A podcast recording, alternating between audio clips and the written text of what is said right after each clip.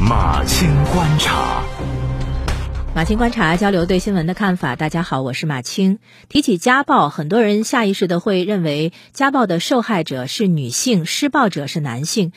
但越来越多的新闻告诉我们，男性也会是家暴的受害者。湖北荆门市多刀区法院就签发了一份男性人身安全保护令，责令妻子陈某不得骚扰、跟踪、威胁、打骂其丈夫杨某及其亲属。这是湖北首份男性遭受家暴之后签发的人身安全保护令。当事人是个八零后，妻子是九零后，年龄差距比较大，生活习惯也不大相同，婚后经常发生争吵。于是丈夫就提出了诉讼离婚，但是在诉讼离婚期间，女方多次威胁、跟踪、骚扰，严重影响到了男子的生活与工作。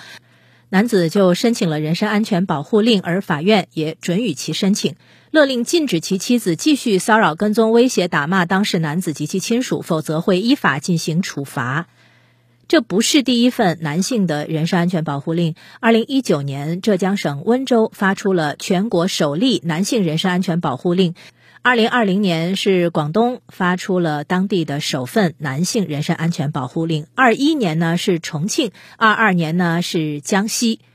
这些针对男性家暴受害者的人身安全保护令，就在提醒我们：家暴不分男女，施暴者可能是女性，受害者可能是男性。而为受害者发出人身安全保护令，不分男女，这个是尊重法治、尊重公民权利的体现，不仅应该，而且正常。同时呢，这个人身安全保护令也在提醒我们啊，就是有可能因为男性受害者相对来说是少数，就容易变成被忽略的群体。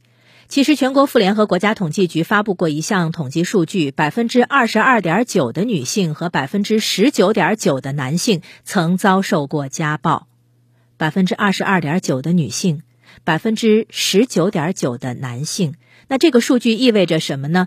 意味着男性家暴受害者不仅存在，而且很可能超越了我们的想象。女性受害者尚且不愿意承认或者向外界求助，那男性受害者承认或求助的比例就更低了。之前曾经有一位知名的相声演员自我曝光，说他被前妻家暴，呃，可是他前妻否认了。那这个事儿呢，公说公理，婆说婆理，在网上也是吵得个不亦乐乎。可家暴不应该是家务事，家暴也不应该是口水仗。前阵子我有一个朋友感慨啊，他在自己的一位男性友人的脸上和脖子上看到了抓痕，而且还挺严重的。后来呢，才知道他被老婆打了。朋友一边说一边啧啧称奇，觉得特别不可思议。说就算是老婆动手，从体力上说，那位男性应该能够及时制止得了。所以最后呢，就忍不住得出了这么个结论：说，哎，怎么活得这么窝囊？你看，这就是男性受害者除了所有家暴受害者的共性问题之外，还面临的一种特殊的社会压力，就是因为在大部分情况下啊，我说的是大部分情况下，体力上呢是男强女弱。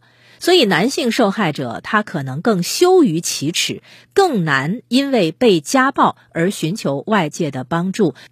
一旦被外界获知，女性受害者面对的可能大多数是同情的，是安慰的。呃，就算如此，还免不了会被指责说恨其不争。那么，男性受害者就更容易被指责了。同情可能远低于嘲讽，安慰可能远低于鄙夷。于是，在精神压力和社会偏见之下，男性在遭受了家暴之后，或许出于自身的愧疚感，或许出于对社会氛围的压力、对男性自尊的维护，而始终保持沉默。